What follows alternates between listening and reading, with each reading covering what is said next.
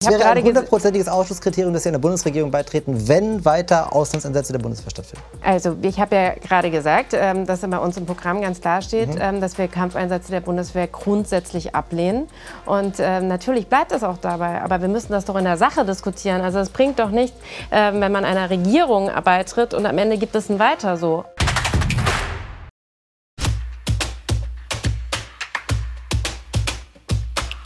Hi. Ich bin Viktoria und wir interviewen heute für Kreuzverhör Janine Wissler von der Linken. Und ich frage mich ja persönlich, warum hat diese Partei von allen Parteien im Bundestag die schlechtesten Umfragewerte, obwohl wir in einer Zeit leben, in der linke Themen total präsent sind? Bist du ready? Ja. Los. Was interessiert dich am meisten? Ob die Linke bei allen Idealen Bock hat zu regieren diesmal. Ich freue mich auf das Interview und äh, natürlich habe ich mir vorher angeschaut, wer die Moderatorinnen sind und ähm, ja, hoffe, dass wir über vieles reden, was äh, insbesondere für junge Menschen in diesem Land von Interesse ist und äh, ich deutlich machen kann, wofür die Linke steht und warum es auch sinnvoll ist, dass junge Menschen sich mit den Positionen der Linken beschäftigen. Hallo. Hi, schönen guten Tag. Hi. Frau Wissler, schön, dass Sie sich heute die Zeit genommen haben, um hier mit uns zu sein. Und wir möchten heute vor allem über die Themen sprechen, die junge Menschen zur Bundestagswahl interessieren. Und Sie haben aber auch hier heute die Chance, diese jungen Menschen von ihren Ideen zu überzeugen. Aber wir starten jetzt erstmal mit einer Blitzrunde. Wir stellen einfache Fragen und Sie stellen bitte ganz schnelle Antworten. Ein Satz, bitte. haben Sie heute schon jemandem etwas Schlechtes gewünscht? Nein, heute noch nicht. etwas Gutes? Ja, natürlich. Äh, Was denn? Ja. Ähm, zum Beispiel guten Appetit beim Mittagessen. Ganz banal. Wann haben Sie in einer Sitzung das letzte Mal auf Ihr Handy geschaut und damit rumgespielt, obwohl Sie eigentlich hätten aufmerksam sein sollen? Das passiert leider relativ häufig, muss ich sagen. Gerade jetzt in den Wahlkampfzeiten, wo man halt einfach unterwegs ist und aber dauernd irgendwie Anfragen und äh, Sachen dann doch beantworten muss. Also ich gebe zu, ich, ich versuche das nicht zu machen, aber es passiert doch immer mal wieder. Welche Instagram also heute hatte ich noch keine Sitzung, ah. deswegen vermute ich noch nicht heute. Kurze Antworten bitte. Ja. Welche Instagram-Profile haben Sie heute schon gecheckt? Noch gar keins. Heute noch gar keins. Gestern Abend war ich auf Instagram. Zufällig vielleicht auf dem Profil von Markus Söder? Nein, dem folge ich gar nicht. Gar nicht? Nee. Auch noch nichts geliked von ihm? Äh, nein. Welcher Politiker oder welche Politikerin ist für Sie so ein richtig typischer Boomer? Ein typischer Boomer? Hm. Boah, ähm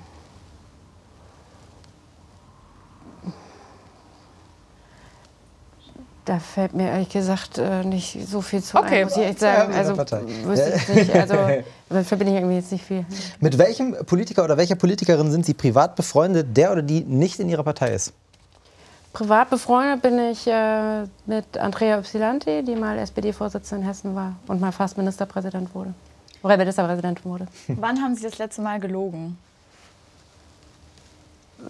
naja, wirklich gelogen, also richtig gelogen würde ich sagen, das ist eine Weile her, aber dass man mal irgendwie spindelt und sagt, mir geht's äh, prima, obwohl man gerade irgendwie ziemlich gestresst ist, äh, sowas äh, sicher schon. Wann haben Sie sich das letzte Mal für jemanden geschämt? Ähm, das kommt äh, gerade tagtäglich vor, und zwar vor allem für die deutsche Bundesregierung, das schäbige Umgehen mit den Ortskräften in Afghanistan. Wann haben Sie sich das letzte Mal für sich selber geschämt? Mm, geschämt. Naja, wenn man irgendwie, wenn man irgendwie was, äh, eine Zahl nicht parat hat, eine Antwort nicht richtig gibt. Also wird jetzt auch irgendwann im Wahlkampf mal gewesen sein, dass ich gedacht habe, das hätte sie besser machen können. Was werden Sie am meisten an Angela Merkel vermissen? Oh, naja, so richtig ans Herz gewachsen ist sie mir nicht. Naja, also ich sag mal so, ähm, was ich ähm, an ihr schätze, wenn ich etwas an ihr schätze, dann ist, dass sie jetzt äh, nicht so eine persönliche Käuflichkeit, Bestechlichkeit hat. Das kann man jetzt auch nicht von allen Unionsbundestagsabgeordneten sagen. Das nehme ich ja schon ab. Sie macht aus meiner Sicht die falsche Politik, aber ich halte sie nicht für korrupt und käuflich. Wovor haben Sie Angst? Vor der Gefahr von rechts, also vor dem vom Aufstieg der Nazis, vor der Zunahme von Rassismus und Menschenfeindlichkeit. Gut, dann gehen wir direkt mal in die Sachthemen rein. Und zwar äh, ist es ja so, Außen, Außenstehende bleibt es nicht verborgen, dass Ihre Partei nicht gerade die ist, die am einigsten ist. Es ist teilweise zerstritten und zwar so zerstritten, dass manche Abgeordnete sogar hinschmeißen, dass sie sagen, sie haben keine Lust mehr auf die Machtkämpfe. Und in manchen Umfragen kratzen sie schon an der 5%-Hürde. Äh, kämpfen Sie gerade, wenn man es ein bisschen straight ausdrückt, ums politische Überleben? Ja, die Linke ist natürlich eine Partei, in der auch gestritten und gerungen wird. Und das finde ich erstmal für eine demokratische Partei auch total sinnvoll. Also wir sind ja nicht irgendwie so ein Kanzlerwahlverein, wo einfach nur alles abgenickt wird, sondern wir ringen um die Themen. Also wie können wir Klimaschutz umsetzen? Wie können wir zu sozialer Gerechtigkeit kommen? Wie machen wir eine friedliche Außenpolitik? Das diskutieren wir miteinander. Und bei uns ähm, das entscheidet das nicht einfach irgendwie, entscheidet das nicht die Vorsitzende oder die Fraktionsvorsitzende, sondern wir diskutieren Dinge miteinander aus. Ich finde es immer wichtig, dass man das äh, solidarisch und kulturell macht. Aber ich finde auch in der Sache ist es auch notwendig, sich auch mal härter ähm, Punkte zu streiten. Und im Moment würde ich sagen, ähm, wir sind in den meisten Umfragen bei 6, 7, auch mal bei 8 Prozent. Das ist jetzt nicht so, dass wir damit zufrieden sind. Das ist äh, relativ solide. Aber natürlich wollen wir deutlich zulegen, weil desto lauter die Stimme der Linken ist, desto mehr können wir uns einsetzen für soziale Gerechtigkeit, für gerechte Bildungschancen, für den Klimaschutz. All das liegt uns am Herzen und deswegen geht es ja nicht einfach um die Partei Die Linke, sondern um die Themen, für die wir stehen stehen. Und die wollen wir ja stark machen. Aber ist Streit dann nicht, äh, wird der Streit dann nicht zu krass, wenn einige Abgeordnete sagen, dass sie einfach wegen der Machtkämpfe keine Lust mehr haben mitzumachen, wie zum Beispiel Fabio De Masi, der gesagt hat, das ist ihm halt einfach äh, zu sehr entglitten alles? Naja, wenn ich es richtig weiß, hat es bei ihm jetzt auch persönliche Gründe, auch dass auch. er sich verändern will. Aber dass es natürlich so ist, dass das Klima insgesamt in der Politik, und das glaube ich, ist nicht nur die Partei Die Linke, sondern hier generell im Bundestag und auch in allen Fraktionen, dass das manchmal sehr ruppig ist ähm, und ein schwieriges Klima ist, das würde ich schon auch sagen, dass das äh, ein Problem ist. Und deswegen ist man, ist, sind wir insgesamt gefordert, dafür zu sorgen, dass es eben ein solidarisches, kulturvolles Miteinander gibt, dass man in der Sache hart streitet, dass nicht persönlich wird und alle sich äh, darin aufgehoben fühlen. Und äh, das ist eine Aufgabe, denke ich, die nicht allein die Linke hat. Also wenn man sich teilweise anschaut, wie es in der Union, in der SPD zugeht und was da an Ellbogen ausgefahren wird, äh, das ist auch heftig. Ja, nur bei uns, ähm, wie gesagt, bei uns äh, Streit in der Sache, aber es muss eben vernünftig im Ton sein ich muss Ihnen nicht sagen, dass die Schere zwischen Arm und Reich immer weiter auseinandergeht. Gerade nochmal in der Pandemie äh, gibt es Studien, die sagen, dass nochmal äh, da äh, die, die Unsicherheit nochmal größer geworden ist, äh, auch bei, bei, der, bei, der, bei der Jobsicherheit. Und das sind eigentlich alles linke Themen. Und auch WirtschaftswissenschaftlerInnen haben äh, die Bundestagswahlprogramme verglichen und die haben gesagt, die finanziell Schwächeren dieses Landes würden am meisten von ihrem Wahlprogramm profitieren, auch finanziell. Das ist auch eigentlich ein Grund, sie zu wählen. Ähm, Sie kommen aber, wenn man wieder auf die Umfragen schaut, nicht durch. Sie sind, stehen mit, von allen Parteien im Bundestag da mit Abstand am schwächsten da. Wieso kann man in so einer Zeit trotzdem mit linken Themen gerade nicht punkten anscheinend? Ja, wir, ich denke, es hat schon mehrere Gründe. Also ich meine, zum einen war es jetzt einfach auch so, dass das letzte Jahr für uns äh, wirklich enorm schwierig war. Also natürlich durch die Corona-Krise, wo wir halt auch einfach zweimal unseren Parteitag verschieben mussten, unsere personelle Neuaufstellung ähm, verschieben mussten. Also meine Co-Vorsitzende und ich, wir sind jetzt erst seit Ende Februar im Amt. Das ist natürlich nicht so ganz einfach, wenn man direkt vor einer Bundestagswahl steht. Ähm, für uns ist jetzt das Entscheidende, dass wir diesen Wahlkampf nutzen und wir haben jetzt, ähm, äh, wir gehen vor die Haustüren und äh, klingeln und versuchen das Gespräch Gespräche mit Menschen zu suchen. Wir gehen auf die Marktplätze, wir gehen in die Stadtviertel. Also wir versuchen dorthin zu gehen, wo die Menschen sind, um mit ihnen genau über diese drängenden Fragen zu diskutieren. Über die Frage der sozialen Gerechtigkeit, dass Klimaschutz dringend notwendig ist, ja, über die Frage Stopp von Waffenexporten. Also all das äh, versuchen wir jetzt auf die Menschen zuzugehen. Und da sind wir in den letzten Monaten oft nicht so durchgedrungen, wie wir uns das gewünscht hätten. Aber ich finde, die Themen, die sind schon entscheidend, weil es geht ja wirklich viel in diesem Wahlkampf um so unglaublich viele Banalitäten. Ja, so eine Boulevard Polarisierung auch des Wahlkampfs, wo es irgendwie um Haltungsnoten geht und um Bücher, aber eben nicht um die zentralen Inhalte. Also wie, ähm, eben, wie sorgen wir dafür, dass alle Menschen von ihrer Arbeit leben können? Wie sorgen wir dafür, dass diese maroden Schulen saniert werden und dass alle äh, Menschen die gleichen Chancen haben? Das sind ja die richtigen Fragen und die wollen wir dort die wollen wir eben stark machen. Da sind wir gleich schon bei einem guten Thema. Ich habe mich mal ein bisschen auf Ihrer Website umgesehen und da schreiben Sie ja, Reichtum muss gerecht verteilt sein. Mhm. Jetzt ist Gerechtigkeit was, ähm, das empfinden wir sicher alle als mhm. wichtiges Gut. Ähm, aber wenn wir es jetzt mal konkreter machen, was wäre Ihre erste Maßnahme zum Thema soziale Gerechtigkeit, also quasi Ihre Herzensangelegenheit? Eine Maßnahme, die Sie umsetzen würden, wenn Sie regieren würden? Es gibt eine ganze Menge, aber ich würde anfangen wirklich bei der Bekämpfung der Armut. Mhm. Also und insbesondere der Kinderarmut äh, in diesem Land. Das wäre für mich ein ganz wichtiger Punkt. Das heißt, eine eigenständige Kindergrundsicherung einzuführen, äh, dass kein Kind in Armut aufwächst. Äh, das würde ich äh, bei all den Maßnahmen, die notwendig wären, als äh, eine allererste Maßnahme. Also die Kindergrundsicherung als Maßnahme. Ja, also, und den Kampf gegen Kinderarmut an sich. Und das wäre dabei eine zentrale okay. Maßnahme. Ähm, wir haben auch immer wieder kritische Fragen von unseren Funk-Zuschauerinnen äh, und Zuschauern. Und die erste wäre jetzt, gehen durch die höhere Steuerbelastung für hohe Einkünfte nicht Investoren, Großunternehmer und somit auch Arbeitsplätze verloren? Nein, das halten wir für äh, nicht wahrscheinlich, dass das passiert. Also zum einen ist es so, ähm, dass ähm, wir ja sagen, wir brauchen eine Umverteilung von oben nach unten. In anderen Ländern wird zum Beispiel Vermögen deutlich stärker besteuert, als das in Deutschland der Fall ist. Und ähm, wir ähm, sehen ja auch, dass eben die Steuerquote nicht die alleinige, das allein Entscheidende ist, ähm, wo, ähm, dafür, wo Unternehmen jetzt auch investieren. Und man muss ja auch sehen, dass Unternehmen ja auch davon profitieren, dass es äh, Straßen gibt, dass es ÖPNV gibt gibt, äh, dass es ähm, ja, die ganze Infrastruktur gibt. Und deswegen müssen sich Unternehmen, die hohe Gewinne machen, natürlich auch angemessen an der Finanzierung beteiligen. Und damit sie überhaupt nicht erst äh, größer abwandern können, wäre es ja so wichtig, dass man sich auch europaweit oder am besten weltweit auch auf Standards verständigt, dass eben nicht ein einer Staat, ein Staat dann Steuerdumping macht und sagt, äh, hier könnt ihr weniger Steuer zahlen, kommt doch zu uns. Ähm, und die Staaten sich gegeneinander ausspielen lassen, sondern klar ist, Unternehmen wie Amazon, die jetzt gerade sehr viel Geld verdient haben in dieser Krise, die müssen erstens ihre Leute anständig bezahlen und die müssen vernünftig Steuern zahlen. Mhm. Das ist notwendig und dafür setzen wir uns ein. Okay, wir gehen nochmal wieder Fokus Deutschland auf ein soziales Thema, das viele junge Menschen, auch mich, äh, beschäftigt, und zwar der Wohnungsmarkt. Mhm. Ich weiß noch, als ich vor fünf Jahren nach Berlin gezogen bin zum Studieren, habe ich verzweifelt ein WG-Zimmer gesucht und dann eins für 400 Euro gefunden. Und das war krass viel Geld für mich. Ich mhm. weiß, ich habe keine Ahnung, was das mittlerweile kostet. Heute wäre es ähm, Wie möchte Ihre Partei den bezahlbaren Wohnraum für alle und speziell für junge Menschen schaffen? Ja, das ist ein riesiges Problem und gerade in den Städten die drängende soziale Frage, weil ja viele junge Menschen gar nicht zu Hause ausziehen können, weil sie einfach keine bezahlbare Wohnung finden finden. Deswegen sagen wir zum einen, wir brauchen äh, mehr ähm, Wohnheimplätze für Studierende. Das ist dringend notwendig, um hier bezahlbaren Wohnraum zu schaffen. Wir wollen die Mieten deckeln. Das heißt also jetzt erstmal wirklich dafür zu sorgen, dass es mal eine Pause gibt bei der immer weiteren Erhöhung von Mieten. Wir wollen mehr Wohnungen wieder in der öffentlichen Hand haben. Das heißt also öffentliche Wohnungsgesellschaften stärken. Das ist ganz wichtig. Wir wollen ähm, mehr sozialen Wohnungsbau. Ja, es gibt ja Sozialwohnungen, denkt man immer an die ganz Armen, aber aber es gibt Städte, da haben 50 Prozent der Menschen ihrem Einkommen nach eigentlich Anspruch auf eine Sozialwohnung. Und äh, das wollen wir stärken und wir wollen gegen Leerstand vorgehen, weil es immer noch Leerstand gibt, mit dem dann auch spekuliert wird. Ich würde gerne noch mal beim Thema Mietendeckel mhm. bleiben. Das haben ja sicher in Berlin hier alle mitbekommen. Mhm. Äh, hier sind Sie an der Regierungsverantwortung und der Mietendeckel wurde ja vom Bundesverfassungsgericht ja. gekippt. Jetzt wurde ja gar nicht so der Mechanismus an sich mhm. bewertet, mhm. ne, sondern vor allem die Gesetzgebungslage. Wer kann mir jetzt sagen, dass das, wenn Sie das auf Bundesebene vorhaben, nicht wieder wieder schiefläuft. Ja, das Bundesverfassungsgericht hat gesagt, ähm, den Mietendeckel darf man eben auf Landesebene nicht einführen, weil das in der Gesetzgebungskompetenz eben des Bundes ist. Und ähm, die Berliner Regierung, der Berliner Senat hat ja gesagt, das, haben wir, das war ein Akt der Notwehr, weil die Mieten so stark steigen, dass wir das tun mussten. Und deswegen sagen wir jetzt erst recht, da müssen wir das auf Bundesebene durchsetzen. Und es gibt ja auf Bundesebene die Mietpreisbremse.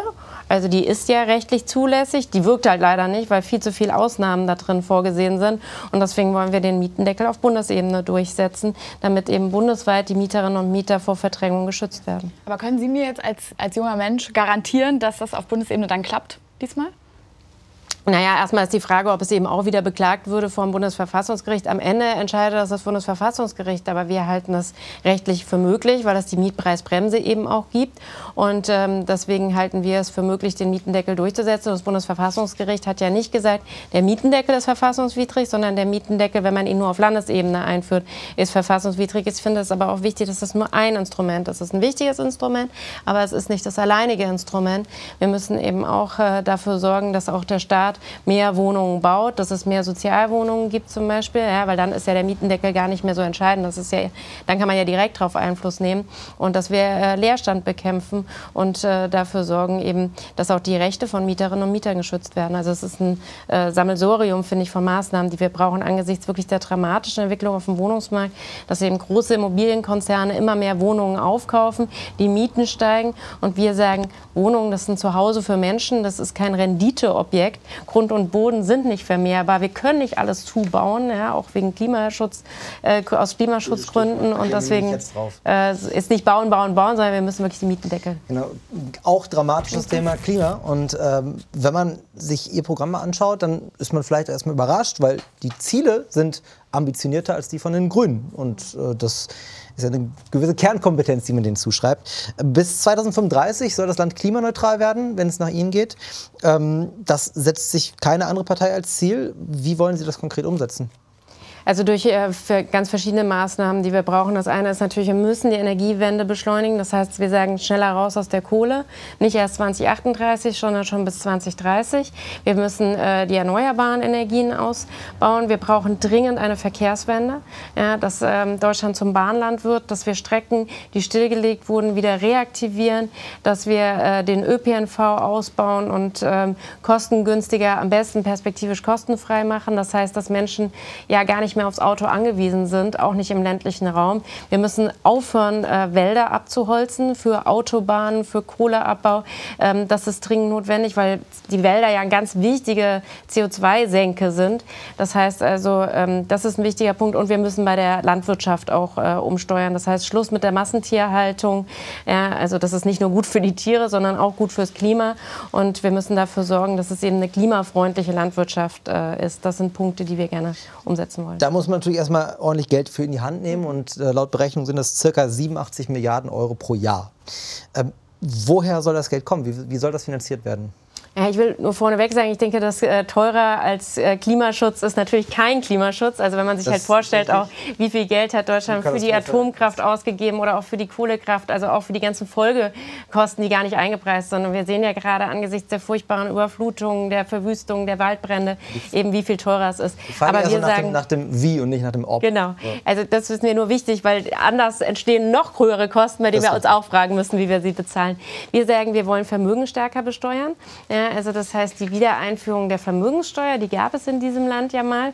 Und äh, das würde ähm, die Menschen treffen, die wirklich richtig hohe Vermögen haben. Die wollen wir relativ moderat, also jetzt nicht so krass, sondern äh, wirklich relativ moderat äh, besteuern. Was bedeutet das, moderat für Sie? Moderat bedeutet, dass äh, man pro Person erstmal einen Freibetrag hat von einer Million Euro. Das ist eine ganze Menge Geld, ja, das haben die wenigsten. Und äh, von dieser Million Euro, die lassen wir so, wie, lassen wir einfach so stehen. Und über den Betrag, nur der Betrag. Außer normale Steuern. Also Nein, bei der Vermögenssteuer. Okay. Das andere sind ah, ja Einkommensteuer. Ja, also ja. bei der Vermögenssteuer hat man quasi eine Million frei und nur der Betrag, der über dieser Million liegt, den wollen wir mit 1% besteuern. Also ab 1% und das dann steigern, bis man bei den ganz, ganz hohen Vermögen bei 5% ist. Also das ist wirklich eine moderate Besteuerung wirklich sehr hoher Vermögen. Und bei der Einkommensteuer sagen wir, da wollen wir alle Einkommen bis 6.500 Euro pro Monat als Single, was auch nicht ganz schön viel ist, ja, die wollen wir alle entlasten und alles, was drüber liegt, wollen wir belasten. Aber die Haupteinnahmequelle für uns, dass wir wirklich mehr Geld für den Haushalt haben, ist die Vermögenssteuer, ist eine Steuer auf die hohen Erbschaften und eben, dass auch die Unternehmen wieder mehr Steuern bezahlen. Und ExpertInnen und KlimaaktivistInnen sagen zwar genau das, was sie auch sagen, bis 2035 klimaneutral. Jetzt ist es aber so, dass sie keinen höheren CO2-Preis möchten. Und diese ExpertInnen sagen aber genau das, dass das halt gerade ohne einen höheren CO2-Preis nicht gehen wird, weil halt einfach Bahnstrecken jahrelange Planungszeit brauchen. Die Autoindustrie kann sich nicht von jetzt auf hm. gleich umstellen und auch die, der Ausbau von erneuerbarer Energie dauert. Ähm, was sagen Sie da, dass es, dass es diesen Hebel laut dieser ExpertInnen braucht? Also warum wir skeptisch sind, ist, weil wir natürlich ein bisschen die sozialen Folgen auch im Blick haben. Und die CO2-Bepreisung setzt ja an und sagt, die Menschen sollen ihr Verhalten ändern. Das ist nicht falsch, aber sie müssen auch die Möglichkeit haben, ihr Verhalten zu ändern. Und deswegen jetzt zum Beispiel eine ähm, Krankenschwester, die irgendwo im ländlichen Raum wohnt, weil sie sich die teuren Mieten in der Stadt nicht leisten kann. Und die wohnt im ländlichen Raum und da fährt kein Bus und da fährt keine Bahn. Die muss morgens ins Auto steigen, um zu ihrem Arbeitsplatz zu kommen. Und das wird sie machen, ob der Liter Benzin 10, 20 oder 30 30 Cent mehr kostet. Sie wird ins Auto steigen und äh, zur Arbeit fahren. Das heißt, sie wird kein bisschen weniger CO2 ausstoßen ähm, als ohne die CO2-Bepreisung. Äh, Aber sie wird das Geld halt eben woanders sparen. Und deswegen sagen wir, das Entscheidende ist, dass wir Alternativen schaffen. Ich habe überhaupt nichts dagegen, auch wirklich für die Industrie auch da äh, deutlich zu machen, ähm, wir brauchen klare Auflagen ja, und das muss auch teurer werden. Aber diese sozialen Folgen, die müssen wir eben auch sehen. Und wir wollen eben nicht, dass die Menschen, die sowieso schon wenig haben und die ja auch auch den geringsten CO2-Abdruck haben, ja, die aber eben aufs Auto angewiesen sind, weil es keine Alternative gibt, dass die am Ende durch höhere Kosten belastet werden. Das halten wir für nicht klug. Und da der CO2-Preis jetzt aber sowieso beschlossen wurde durch die Bundesregierung, halten wir es für richtig, dass es jetzt eine Form des sozialen Ausgleichs geben muss, damit eben die Einkommensschwachen nicht stark belastet sind. Also Sie rechnen quasi die, den, den, den beschlossenen CO2-Preis mit, sagen, der ist okay, aber der darf nicht höher gehen. Ja, wie gesagt, der Einführung dieses Instruments, da waren wir sehr skeptisch, ob das, aber jetzt ist es nun mal eingefügt, eingeführt. Ja, und ähm, deswegen ist es jetzt notwendig, eben über Ausgleichsmaßnahmen auch zu sprechen, dass eben Menschen ähm, eben nicht dann ähm, mehr Geld für Heizen bezahlen müssen, ja, aber gar nicht die Möglichkeit haben, eben jetzt äh, dieses Geld einzusparen. Also es muss die Möglichkeit, also ich, wir, unser Ansatz ist nicht die, sind nicht die Verbraucherinnen und Verbraucher. Unser Ansatz ist, dass wir die Strukturen verändern wollen. Ja, wir wollen eben, dass die Menschen die Möglichkeit haben, dass sie ohne Auto leben können, weil der ÖPNV so gut ist, ja, dass sie äh, sich darauf verlassen können. Wir wollen also die Strukturen verändern und nicht jetzt erstmal sagen, wir machen die Preise höher, ähm, sondern erst die Alternativen zu schaffen. Das halten wir für notwendig. Wir gehen mal weiter zum nächsten Thema. Außenpolitik ist gerade wieder ein wahnsinnig großes Thema. Aber es gibt eben begründete Zweifel, ob Sie da auch die Expertise mitbringen. Sie sind ja gemeinsam mit Susanne Henning-Welsow Vorsitzende der Linkspartei. Und die konnte auf dem Kanal Jung und Naiv folgende Frage nicht beantworten. Welche Kampfansätze würdest du denn jetzt beenden? Da muss ich ehrlicherweise sagen, die habe ich nicht alle einzeln im Blick. So. Da, ähm, hast, du, hast du eine Idee, wie viele Kampfeinsätze der Bundeswehr aktuell laufen? Nee. Mal Hand aufs Herz, wie unangenehm war Ihnen der Fail Ihrer Kollegin, die eben Kampfeinsätze beenden möchte, aber nicht weiß, welches es überhaupt gibt? Ja, man muss jetzt dazu sagen, es war ein paar Tage, nachdem wir gewählt äh, wurden. Ähm, wir sind von Termin zu Termin, von Interview zu Interview gerannt. Also, dass man Blackout hat, ähm, das hat sie ja dann auch selber, hat sie ja selber was dazu gesagt. Das ist jetzt monatelang her. Ich glaube, muss das nicht weiter kommentieren. Aber ich meine, nur weil Sie nach außenpolitischer Kompetenz gefragt haben, ich meine, die Linke hat äh, über 20 Jahre hinweg äh, vor den Folgen des Afghanistan-Krieges gewarnt. Wir haben immer dagegen gestimmt. Ja, und ich meine, wenn man sich gerade anschaut, was diese Bundesregierung macht, äh, dann fragt man sich, wo da die außenpolitische Kompetenz ist. Ich würde gerne noch mal kurz auf das Video gehen. Haben Sie das denn, es sind jetzt einige Monate vergangen, haben Sie das mal gegoogelt inzwischen, wie viele Auslandseinsätze der Bundeswehr es gibt? Naja, ist, äh, klar, natürlich äh, weiß ich, wie viel Bundeswehr. Wie viele gibt es denn? Es sind 13, 14 ungefähr. Das kommt ein bisschen darauf an, ob man die Mandatierten mit einzählt. Es gibt ja auch einige Bundeswehreinsätze, äh, die gar nicht vom Bundestag mandatiert sind. Mhm. Also, also aktuell sind es elf. Ähm, schätzen Sie mal, wie viele Soldaten und Soldatinnen sind denn da aktuell? Mandatiert ähm, waren vor Abzug aus Afghanistan 2000 Soldaten im Ausland. Ich habe hier 2500. Ja. ja. gut, da muss man jetzt sehen, dass die Afghanen, die sind ja jetzt abgezogen, jetzt sind 600 wieder da, deswegen ist das so ein bisschen, aber das ist ungefähr die Größenordnung. Ja. Also der Bundeswehreinsatz in Afghanistan hat damals mit äh, 4000 Soldatinnen und Soldaten begonnen und ähm, jetzt sind im Moment 2000 Soldaten mandatiert durch den Bundestag im Ausland. Es sind noch einige mehr, aber die sind dann nicht durch, äh, also nicht durch äh, Bundestagsmandate entsendet. Sie haben ja gerade schon gesagt, Sie haben das, den Afghanistan-Einsatz äh, schon lange Jahre kritisiert. Und äh, die Bundeswehr ist jetzt abgezogen und es hat äh, jetzt, ja, der Siegeszug der Taliban ist halt einfach dramatisch. Die Situation ist, ist krass. Und auf Twitter haben Sie geschrieben, die Situation in Afghanistan ist Folge jahrelanger falscher politischer Entscheidungen, von denen die Linke immer gewarnt hat. Wovor haben Sie konkret gewarnt?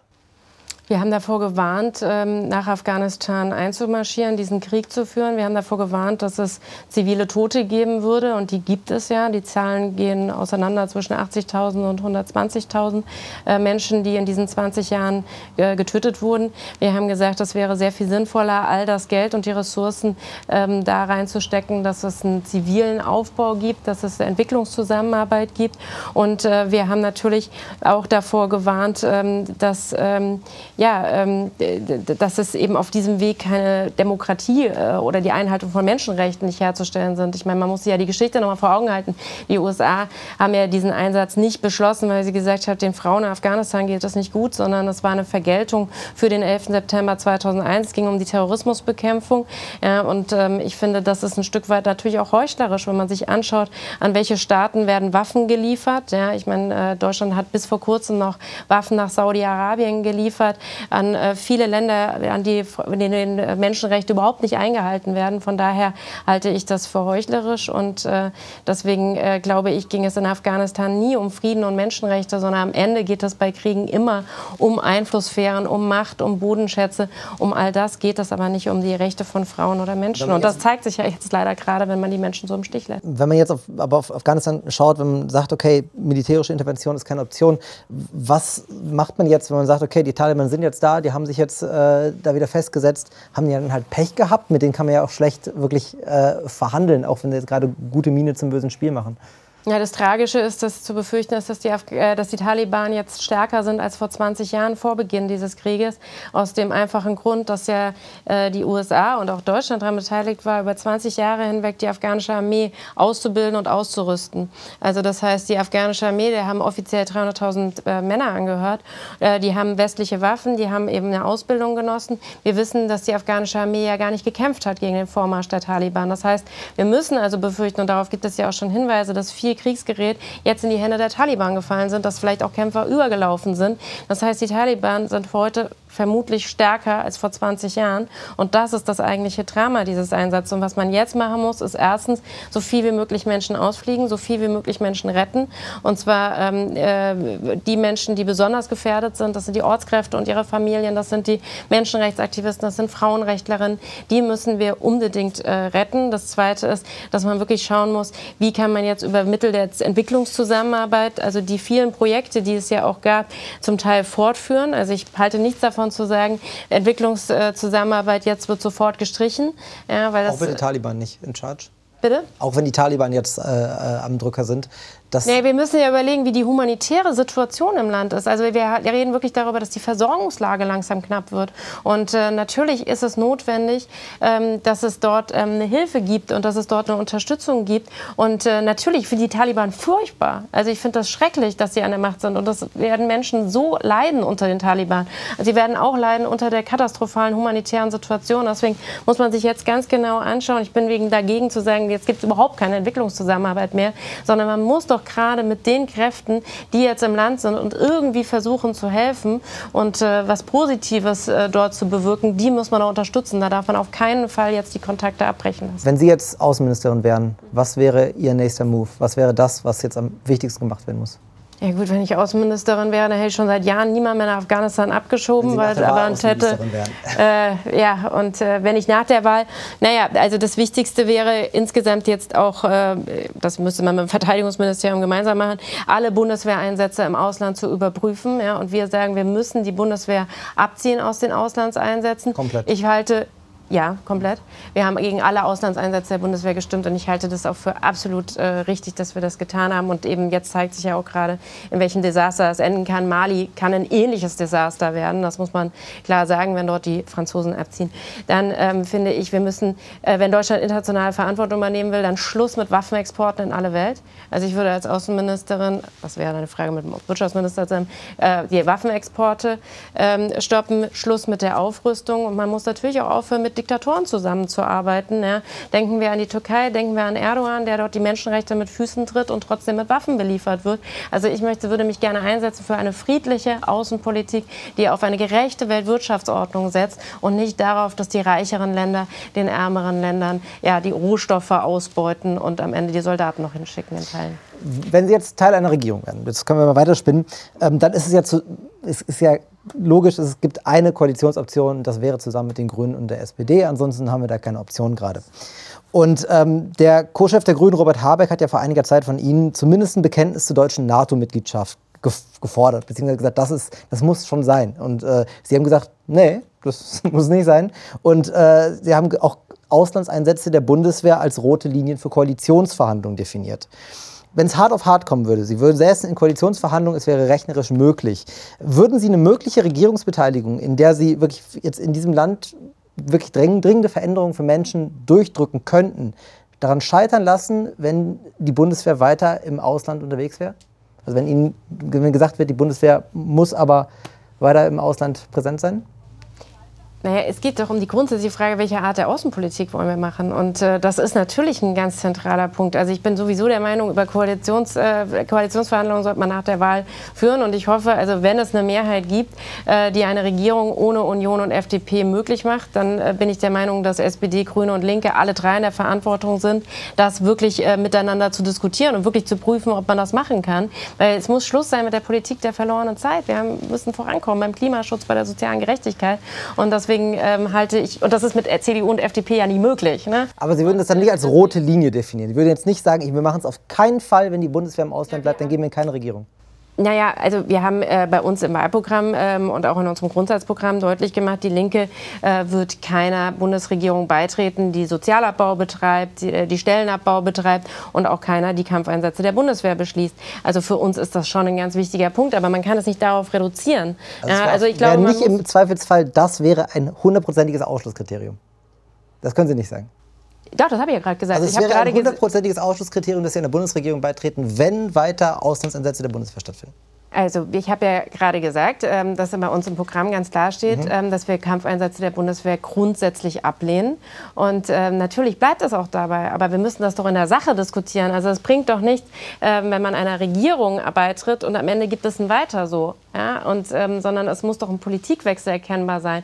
Und jetzt machen wir doch deutlich, für was stehen wir. Die Linke ist eine konsequente Friedenspartei. Wir haben im Bundestag immer gegen diese Auslandseinsätze gestimmt. Und ich sage jetzt mal ganz ehrlich, nach dem Desaster, was wir gerade sehen, mal ganz ehrlich, sind wir die Partei, die ihre außenpolitische Position überdenken müsste? Oder sollten das nicht vielleicht die anderen machen? Weil wir haben davor gewarnt.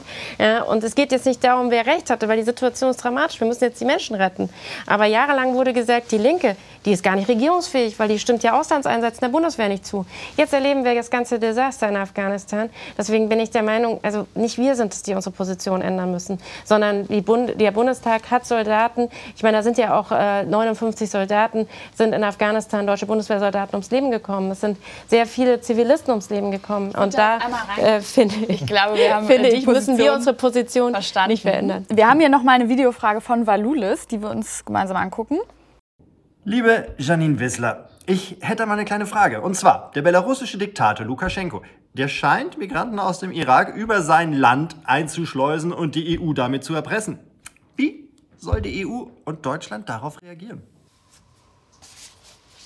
Wie, ähm, ja, also erstmal ist ähm, belarussischer äh, Diktator richtig. Ähm, das ist ein richtiges, also das ist ein riesiges Problem, ähm, was Lukaschenko da macht. Grundsätzlich ist es natürlich eine Katastrophe, wenn äh, Geflüchtete als äh, Waffe oder als Druckmittel eingesetzt werden. Und ähm, das ist aber das Problem, ähm, dass es natürlich die ganze europäische Flüchtlingspolitik einfach äh, überhaupt nicht abgestimmt ist, überhaupt nicht äh, koordiniert ist und das eben das Problem ist. Ich bin grundsätzlich der Meinung, man darf nicht mit Diktatoren zusammen zusammenarbeiten, um sie quasi als Türsteher gegen Geflüchtete ein, ähm, einzusetzen. Bei Lukaschenko, er nutzt es jetzt als Druckmittel. Aber das Grundproblem bleibt natürlich, dass innerhalb der Europäischen Union es eben keine solidarische und gemeinsame Politik gibt, ähm, sondern dass eben die Staaten das, äh, die Aufnahme von Geflüchteten in der Regel an die Länder abdelegieren, die eben aus geografischen Zufällen Außengrenzen haben und dann ähm, die Flücht Geflüchteten dort aufnehmen. Da habe ich jetzt einfach noch mal so eine Verständnisfrage für mich. Sie definieren sich ja als Friedenspartei. Wir sehen jetzt aber, es gibt Leute wie Lukaschenko, Sie haben auch Erdogan angesprochen, die wollen ja irgendwie anscheinend was anderes. Wie geht man mit denen dann um? Mit denen ähm, finde ich, also ich finde Lukaschenko furchtbar, ich finde Erdogan furchtbar, aber es ist doch kein äh, Weg mit den, mit den militärische Auseinandersetzungen, zumal ja es die, immer die Zivilbevölkerung ist, die darunter leidet. Bei Erdogan wäre es ja schon mal relativ einfacher, diplomatischen Druck zu machen, keine Waffen zu liefern, ne? das wäre ja schon mal ein Anfang. Also ähm, den Türkei-Flüchtlingsdeal, äh, äh, den aufzuhösen. Also bei Erdogan ist ja das Problem, dass eben die Europäische Union und die deutsche Bundesregierung ihn eher gestärkt hat. Ja? Also das ist das Problem. Problem und äh, deswegen muss man da Druck machen. Bei Lukaschenko ist es ein bisschen anders, aber auch da darf man nicht ganz vergessen, dass die GSG 9 vor ungefähr zehn Jahren noch dort war und ähm, ähm, Sicherheitskräfte in Weißrussland, in Belarus ausgebildet hat. Ja? Also damals war Lukaschenko auch schon an der Macht, damals war das auch keine Demokratie. Das ist ein riesiges Problem. Das heißt, das allererste ist, dass man aufhört, ihnen Waffen zu liefern, ähm, ihre, ihre Sicherheitskräfte auszubilden und eben wirklich Druck auf sie zu machen. Und äh, vieles hätte Erdogan dann überhaupt nicht machen können, wenn er eben eben nicht diese Rückendeckung eben auch gehabt hätte. Also nochmal konkreter, Sie glauben, dass wir in der aktuellen weltpolitischen Situation als Deutschland sagen können, wir sagen Nein zu Auslandseinsätzen der Bundeswehr. Ja, natürlich. Okay. Auch als Teil der, der, der also ich meine, Sie wollen die NATO gerne reformieren. Ähm, glauben Sie, dass es realistisch ist? Jetzt einfach mal, ich meine, Sie sind die einzige Partei, die das gerade so fordert von den demokratischen Parteien. Ähm, ist, das, ist das eine Sache, wo Sie glauben, das kann man wirklich durchsetzen als Teil einer Bundesregierung auch? Ich stelle mir erstmal nicht die Frage, was kann ich durchsetzen als Teil der Bundesregierung, sondern erstmal stelle ich mir die Frage, was richtig ist. Und ich halte es für vollkommen unrealistisch zu glauben, dass man über die Militäreinsätze Frieden und Demokratie schaffen kann. Und das sehen wir doch gerade, dass das nicht funktioniert. Wir haben eine zutiefst ungerechte Weltwirtschaftsordnung. Ja? Solange zum Beispiel ähm, europäische Fischfangflotten ja, vor den afrikanischen Küsten die Meere leer fischen, solange nimmt man, nimmt man Menschen die Existenzgrundlage. Ja? Wenn äh, es Landgrabbing gibt, wenn europäische und andere westliche Konzerne in Staaten Afrikas ja, Land auf, also ja, die Bauern von ihrem Land vertreiben, ja, dort die Rohstoffe ausbeuten. Wie soll denn auf dieser Grundlage eine friedliche ähm, Welt entstehen? Und deswegen ist das Entscheidende wirklich, dass wir die Weltwirtschaft, dass wir eine gerechte Weltwirtschaftsordnung durchsetzen. Das ist notwendig. Aufhören, Waffen in alle Welt zu liefern. Solange Deutschland der viertgrößte Waffenexporteur ist und Waffen an Länder wie Ägypten, Katar, bis vor kurzem Saudi-Arabien, an die Türkei, an Pakistan, Pakistan. Ja, Pakistan, wo die, da sind die Taliban Taliban, äh, wer wenn die Taliban unterstützt, wer wenn die Taliban ausgebildet. Ja? Solange man dorthin Waffen liefert, wie soll denn da die friedliche Welt entstehen? Hier einmal weitergehen. Also wir merken schon, es ist viel Schlimmes los auf der Welt. Afghanistan, Klimakatastrophe, Gebiete werden unbewohnbar. Es ist ja davon auszugehen, dass sich immer mehr Menschen auf den Weg nach Europa machen. Wie werden Sie als Linkspartei damit umgehen, dass immer mehr Menschen zu uns kommen wollen? Naja, im Moment ist ja die Situation, dass die allermeisten Flüchtlinge auf dieser Welt in ihrem Heimatland bleiben oder in ihrem direkten äh, Nachbarland bleiben. Also auch bei Afghanistan. Ich weiß gar nicht, wo der Innenminister Horst Seehofer diese Zahl von 5 Millionen hernimmt. Ich habe im Moment eher die Befürchtung, dass sehr viele gar nicht rauskommen werden, dass sehr viele überhaupt nicht flüchten können, äh, weil die Fluchtwege zu sind, als dass jetzt da äh, ganz viele kommen. Ja, ich denke, dass Deutschland eine große Verantwortung hat, auch Geflüchtete aufzunehmen, und zwar deutlich mehr, als das im Moment der Fall ist. Deutschland ist ein eines der reichsten Länder in der Europäischen Union. Und die letzten Jahre hat man halt gesagt, soll sich doch Spanien und Italien und Griechenland, also die Länder mit den EU-Außengrenzen, darum kümmern. Ich war dieses Jahr ähm, auf Lesbos gewesen. Ich habe mir Moria oder Moria 2, wie es ja jetzt genannt wird, angeschaut. Ich habe mir angeschaut, wie Tausende von Menschen unter wirklich schlimmsten Bedingungen da in Zelten leben, ohne fließendes Wasser, ohne Strom. Ich habe Kinder gesehen, die haben in ihrem ganzen Leben noch nie einen Spielplatz gesehen. Die waren noch nie in der Schule. Und diese Menschen haben überhaupt keine Perspektive. Die sitzen sitzen bei ähm, Kälte und bei größter Hitze sitzen die ähm, dort ähm, in den, in den äh, geflüchteten Lagern fest. Die haben keine Perspektive, wissen nicht, dauert das noch ein Jahr oder zwei oder drei. Und für die Menschen brauchen wir eine Perspektive. Deswegen solche Lager müssen evakuiert werden. Und Deutschland hat 250 Städte und Gemeinden haben in Deutschland gesagt, wir haben Platz, wir sind sicherer Hafen, wir nehmen Geflüchtete auf. Und das haben auch Länder gesagt, wir machen ein Landesaufnahmeprogramm. Wer es verhindert, ist dieser furchtbare Innenminister Seehofer, der Mann, der sich gefreut hat, dass 69 Afghanen an seinem 69. Geburtstag abgeschoben wurden. Ja, der ist bald weg, gut äh, so, aber er, das darf eben nicht nur die Person äh, weg sein, sondern eben auch das, was er vertritt. Und äh, deswegen sagen wir, wir unterstützen die Seebrücke, wir sagen ähm, offene Grenzen für Menschen in Not. Wir müssen den Menschen helfen, da sehen wir eine ganz wichtige Verantwortung, gerade gegenüber Afghanistan, wo Deutschland gerade 20 Jahre Krieg geführt hat und eben auch mitverantwortlich ist.